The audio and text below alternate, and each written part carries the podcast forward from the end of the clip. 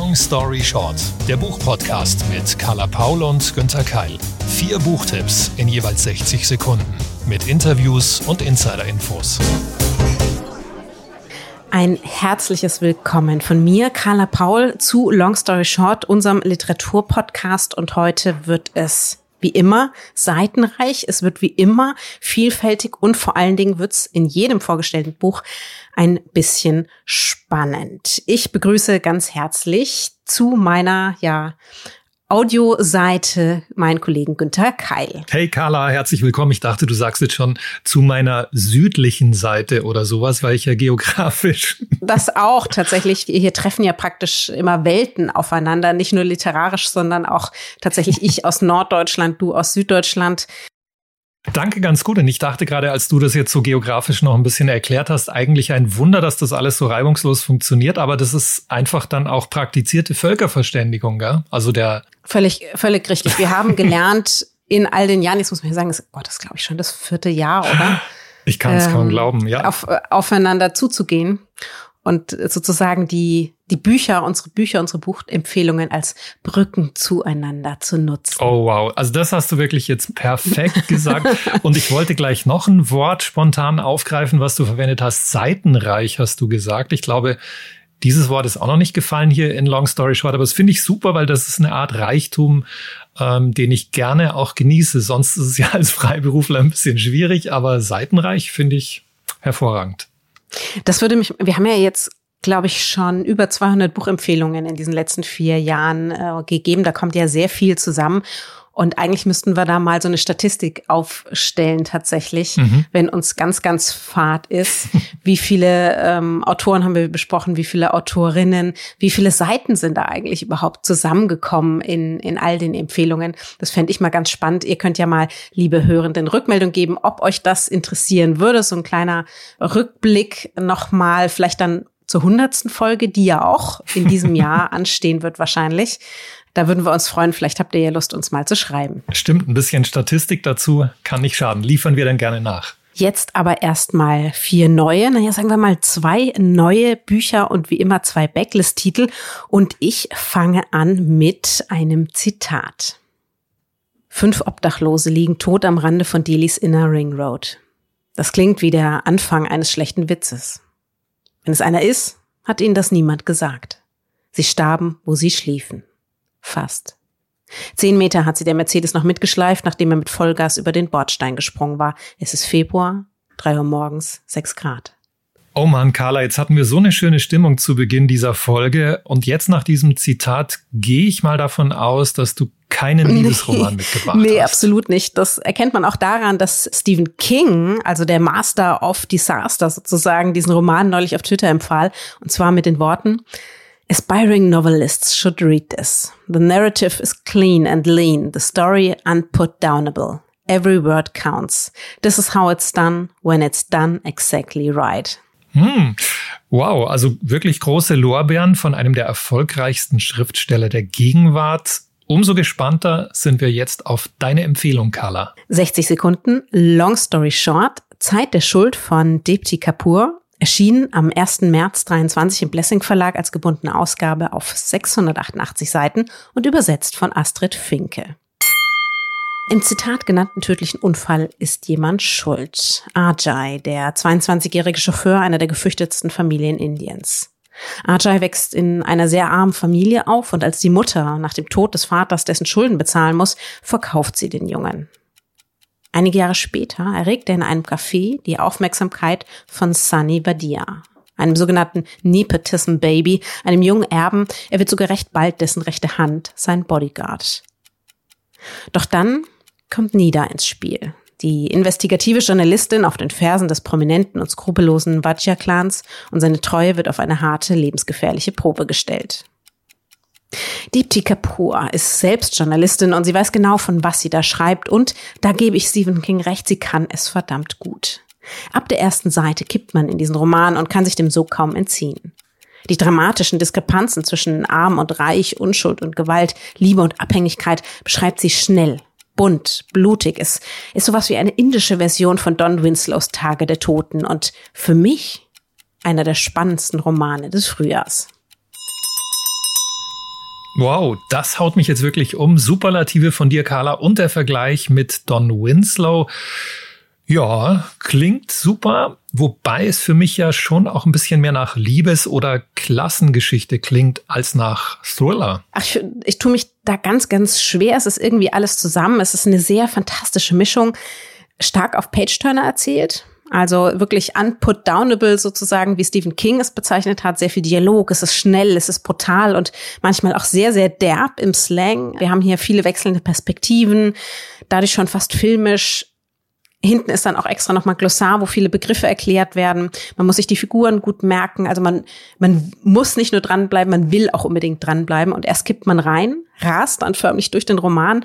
Und ihr kennt das vielleicht, kurz vor Schluss denkt man sich dann, ah, so die letzten 50, 30 Seiten, die will man eigentlich gar nicht lesen, weil man will eben all die Charaktere dazu nicht loslassen. Also noch ein weiterer Grund, um diesen Roman zu mögen, zu schätzen und sich fesseln zu lassen von ihm. Ähm, Carla, Indien haben wir ja eher selten als Handlungsort. Ich habe gerade auch noch mal überlegt, ich hatte nur mal in meiner Radiosendung auch einen jungen indischen Autor vor zwei Jahren, Rahul Raina. Bekenntnisse eines Betrügers hieß dieser Titel, aber es ist wirklich eher die Ausnahme. Wie ist denn das bei dir? Hast du neben all der Unterhaltung und Spannung auch ein bisschen was über die Gesellschaft Indiens gelernt in diesem Buch? Also gesamt Indiens ist natürlich schwierig. Der Roman spielt hauptsächlich ähm, in Neu-Delhi und auch ähm, ein bisschen drumherum. Erstens ähm, einmal äh, muss man sagen, ich finde, man muss ja nicht immer aus Romanen auch was lernen, aber trotzdem definitiv, es wirkt für mich, die sich damit nicht auskennt, glaubwürdig. Die Armut, dann also eben diese Verhältnisse, aus denen Ajay kommt, die die Machtlosigkeit dagegen und dass dann für viele tatsächlich nur die Gewalt als Befreiung aus all diesen strukturellen Problemen bleibt. Das ist ja was, davon haben wir wenig Ahnung. Ne, das, das können wir überhaupt nicht nachvollziehen. Wir glauben ja immer hier noch an dieses liberale, neoliberale Märchen sozusagen, wenn man sich nur genug anstrengt, das, das geht für Archai gar nicht. Und wie absurd für ihn diese gegensätzliche Welt des, des reichen Sunny ist, der ihn praktisch rettet und der auch bei allen kapitalistischen Interessen tatsächlich ein, ein neues und ein anderes Neu-Delhi will. Also all diese gesellschaftliche Komplexität, das ist sehr verständlich, finde ich, und auch glaubwürdig beschrieben. Und ob es eben unser Hauptdarsteller Ajay aus allem rausschafft, das mag ich hier nicht erzählen, das dürft ihr natürlich selber lesen. Könnte ein guter Roman für einen Lesekreis sein, oder? Mhm. Ja, ja, definitiv, falls es sowas noch gibt. Also ich ähm, kenne das natürlich online. ähm, ich hoffe, es treffen sich auch noch Menschen offline, um sich auszutauschen. Der Roman bietet ganz viel Diskussionspotenzial, finde ich. Ähm, von, von mir an dieser Stelle dann auch dazu eine kleine positiv gemeinte Warnung, Zeit der Schuld und weiß ich jetzt nicht, ob das absichtlich äh, titelgebend sehr ähnlich ist zu Tage der Toten. Fängt man, würde ich sagen, am besten an einem Freitagabend an, damit man dann wenigstens so diese zwei Tage und drei Nächte hat, ähm, weil die also mir ging so, die Stunden, die werden mit den Seiten verfliegen und man wird sehr atemlos und, und fantastisch unterhalten kurz vor Montag dann wieder auftauchen. Also ein Binge-Tipp von Carla Deepti Kapoor mit Zeit der Schuld. Ja, apropos Schuld, da könnten wir fast einen Übergang machen. Ich habe auch einen, ja, vielleicht teilweise passenden Titel und das dazugehörige Zitat. Am Dienstag haben sie Opa entlassen. Er ist jetzt 71. Opa hat 18 Jahre gesessen. Er ist frühzeitig rausgekommen.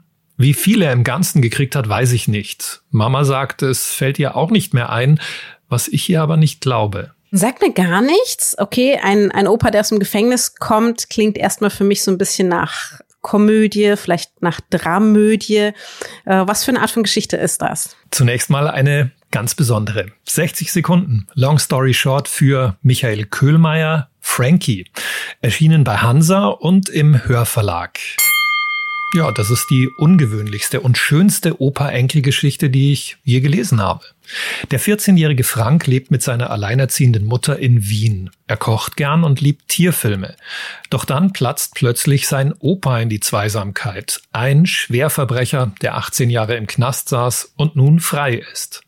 Frank mag ihn eigentlich nicht und doch ist er fasziniert von ihm, von seiner bedrohlichen Art, von dem Bösen, das ihn umgibt und er beobachtet den Opa genau. Was trinkt er? Wie riecht er? Wie raucht er? Wie ist seine Stimmungslage?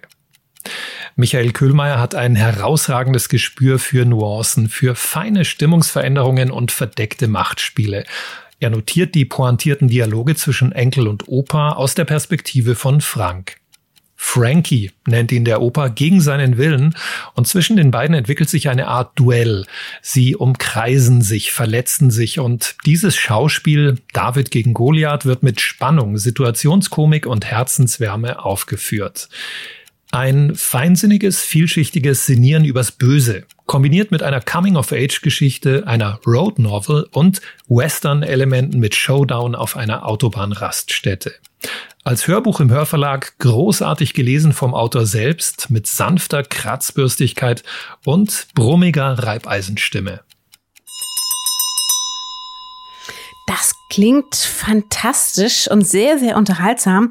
Ähm, nur noch mal kurz zum Verständnis. Das ist alles aus der Perspektive dieses Jungen erzählt. Und falls ja, ist es dann, also äh, ist es eher für Erwachsene geschrieben oder deswegen dann auch für Kinder und Jugendliche geeignet? Eher für Erwachsene, aber du hast recht, es ist wirklich aus dieser jungen und Jungsperspektive natürlich literarisch verfeinert, großartig schräge kindliche Gedanken sind dabei und so eine Art kindertypisches Philosophieren. Das hat mir auch sehr, sehr gut dran gefallen.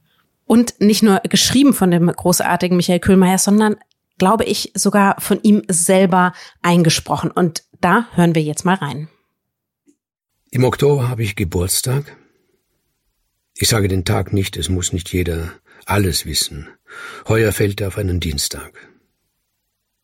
Da komme ich am Mittag nach der fünften Stunde aus meinem Gymnasium in der Rainergasse im vierten Bezirk und über der Straße an der Hauswand lehnt er.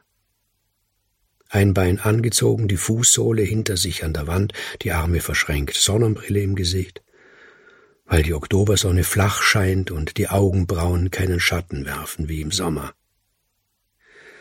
Diesmal hat er dunkle Sachen an, einen Anzug. Woher er den hat? Und ein dunkles Hemd. Eine dunkle Krawatte. Aber leuchtend weiße Sneakers. Adidas Stan Smith. Woher kennt er die? Oder er kennt sie gar nicht, hat sich die zufällig ausgesucht, die sich sonst kein Mensch zufällig aussucht. Ich meine, ich bin kein Fan. Wenn alle etwas wollen, will ich es nicht mehr. Ob das gut ist, weiß ich nicht. Ich gehe nicht zu ihm hinüber. Ich schaue zu ihm hinüber, und er schaut herüber. Genau sehen kann ich das allerdings nicht, wegen der Sonnenbrille nicht. Aber wohin sollte er sonst schauen? Der Bruno Grassel, den ich als meinen Freund bezeichne, obwohl ich mir nicht sicher bin, ob er das seinerseits auch tun würde, fragt, ob ich den kenne. Er ist mein Großvater, sage ich. Das ist erstens die Wahrheit und zweitens harmlos. Jedenfalls interessiert sich Bruno nicht weiter für ihn. Dass der Großvater seinen Enkel von der Schule abholt, daraus lässt sich keine Geschichte drehen. Ich kann die Straße überqueren und muss nicht denken, man schaut mir nach. Was willst du? frage ich und werde genauer. Was willst du von mir? Dir zum Geburtstag gratulieren, antwortet er. Hast du doch heute, oder? Oder hast du gestern gehabt? Heute, ja? Ein Gesicht wie einer, der Geburtstag hat. Heute, ja. Und wer hat dir gesagt, dass ich Geburtstag habe? Er antwortet nicht, deutet nur mit dem Zeigefinger auf seine Brust. Ich nehme an, das soll heißen, mein Gefühl.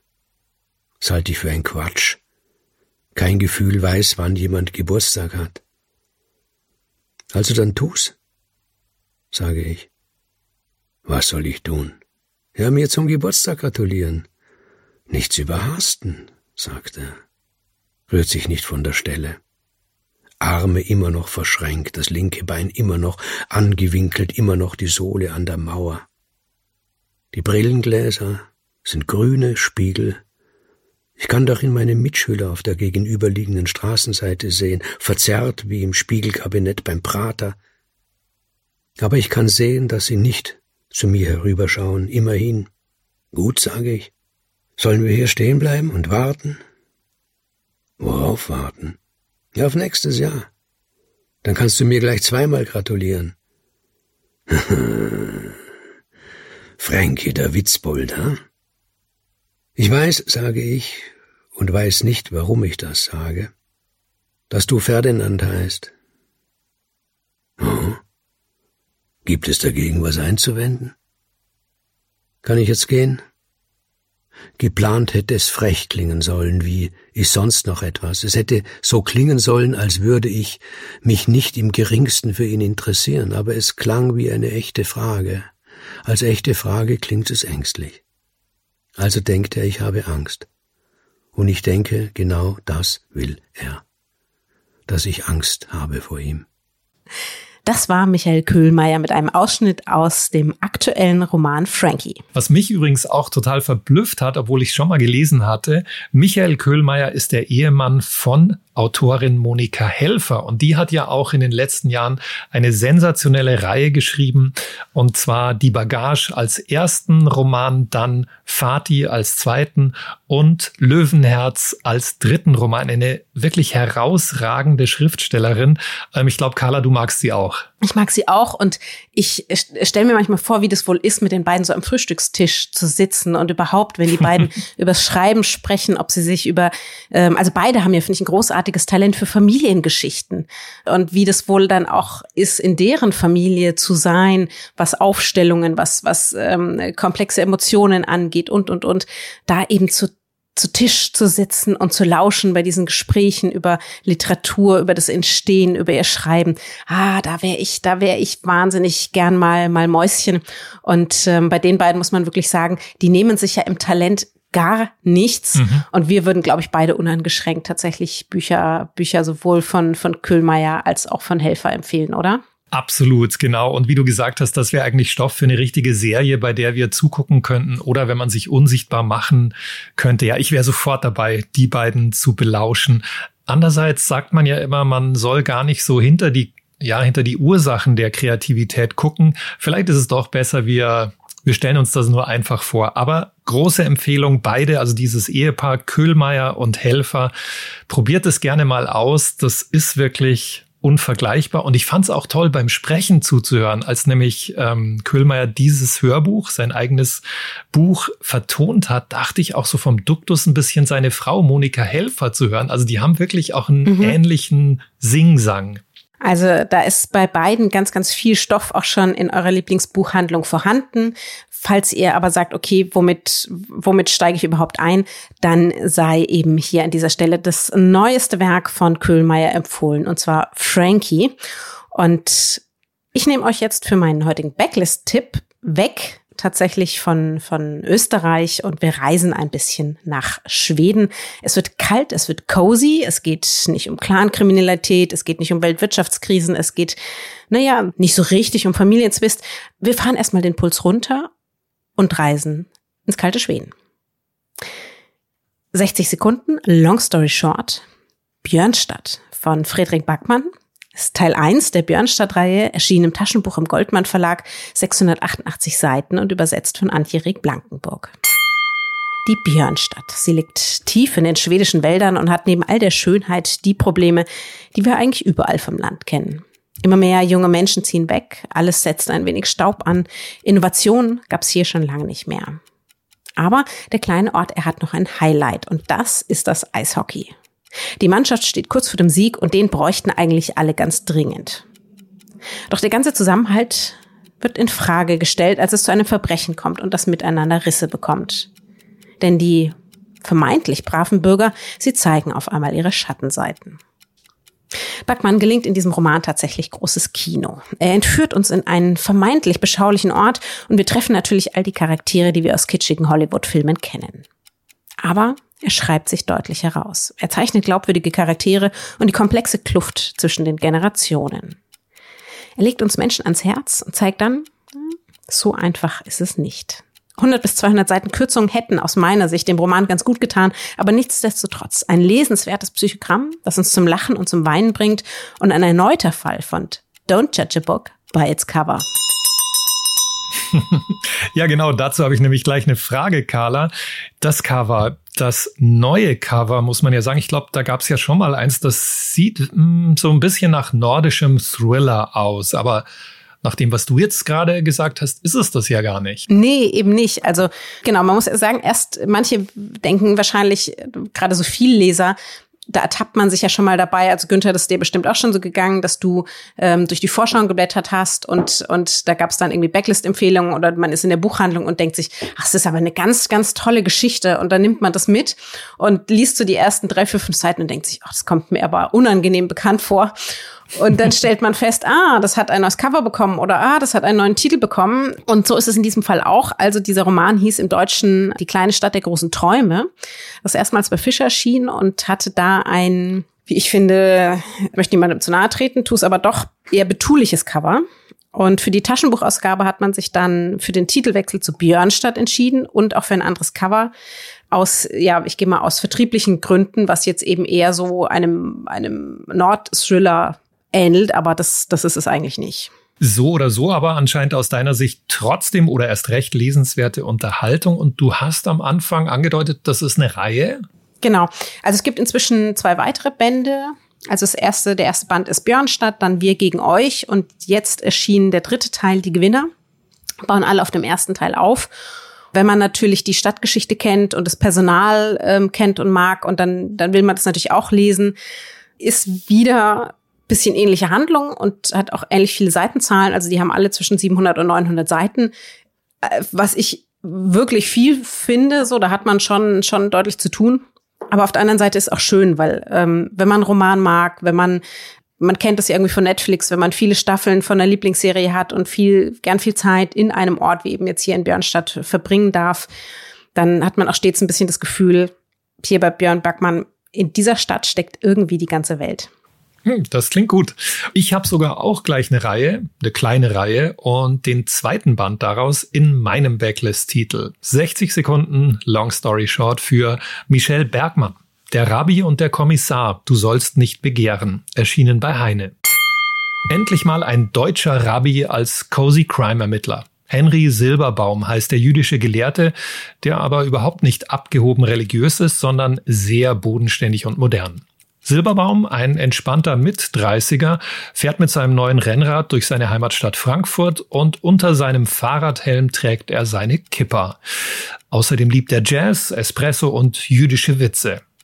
Aber der Rabbi hat ein Problem. Galina ist verschwunden, ein Mitglied seiner Gemeinde, eine russische Weltklasse-Schwimmerin und die Frau des dubiosen Geschäftsmanns Semyon Gurewitz. Was steckt nur dahinter? Eine Erpressung vielleicht? Der Rabbi hört sich in der jüdischen Gemeinde um, versucht den Fall zu klären, denn er sieht sich in der Tradition der Rabbis, die schon immer ermittelt haben, vermittelt haben und für Klarheit gesorgt haben. Michel Bergmann ist ein gut gelaunter Erzähler, der in einem angenehm unaufgeregten Ton Einblicke ins jüdische Gemeindeleben gibt. Cozy Crime vom Feinsten, heiter, aber nicht bemüht komisch, mit viel Selbstironie und einem Haufen jiddischer Begriffe, die hinten im Buch im Glossar erklärt werden. Das klingt grandios. Cozy Crime kommt ja nie aus der Mode und ich glaube, die meisten, die da ähm, ja eine gewisse Sucht entwickelt haben, freuen sich immer über neue Empfehlungen. Du hast gesagt, das ist eben eine Reihe. Das heißt, es ist jetzt, glaube ich, ja der, der erste Teil, den du hier vorstellst. Es gibt also noch mehr? Genau, es gibt noch einen weiteren Band und das trägt sich eigentlich auch komplett durch diese Reihe, dass immer auch dieser jüdische Humor und die Witze ähm, vorkommen. Sehr, sehr selbstironisch. Also da habe ich sehr viel gelacht. Dieser Kommissar, beziehungsweise der Rabbi, der ja eine Art Kommissar ist, der sagt zum Beispiel mal, als er einen Strafzettel am Auto hat, ja, typisch alles Antisemiten. Also die nehmen sich wirklich selber richtig schön ja auf die Schippe und das gefällt mir sehr gut. Und dazu gibt's natürlich viele Anspielungen geschichtlicher Art und zur jüdischen Gemeinde und zur Religion. Da kann man viel mit rausnehmen. Also die Reihe von Michelle Bergmann um der Rabbi und der Kommissar, der Backlist-Tipp von Günther heute. Und damit, ja, war es das auch schon wieder mit Long Story Short, aber immerhin mit vier, wie wir finden, spannenden und sehr empfehlenswerten Büchern. Und die nächste Folge gibt's ja dann auch schon wieder in zwei Wochen. Die Links zu den besprochenen Büchern findet ihr in unseren Show Notes und zu Risiken und Nebenwirkungen lest am besten nach wie vor den Klappentext und nicht vergessen, fragt eure Lieblingsbuchhändlerinnen vor Ort. Wir freuen uns natürlich, wenn ihr diesen Podcast auf den üblichen Plattformen bewertet. Das ist ein sehr, sehr schönes ähm, Geschenk für uns, Günther und ich. Wir schicken uns dann immer Screenshots davon, wenn wir Nachrichten von euch bekommen oder eben neue Sternchen und, und Bewertungen. Also jederzeit, äh, sowohl auf den Plattformen als auch in unseren sozialen Kanälen. Und einen lieben, lieben Dank an alle, die das schon getan haben. Long Story Short ist eine Kooperation zwischen Carla Paul, Günther Keil und der Penguin Random House Verlagsgruppe. Happy Reading!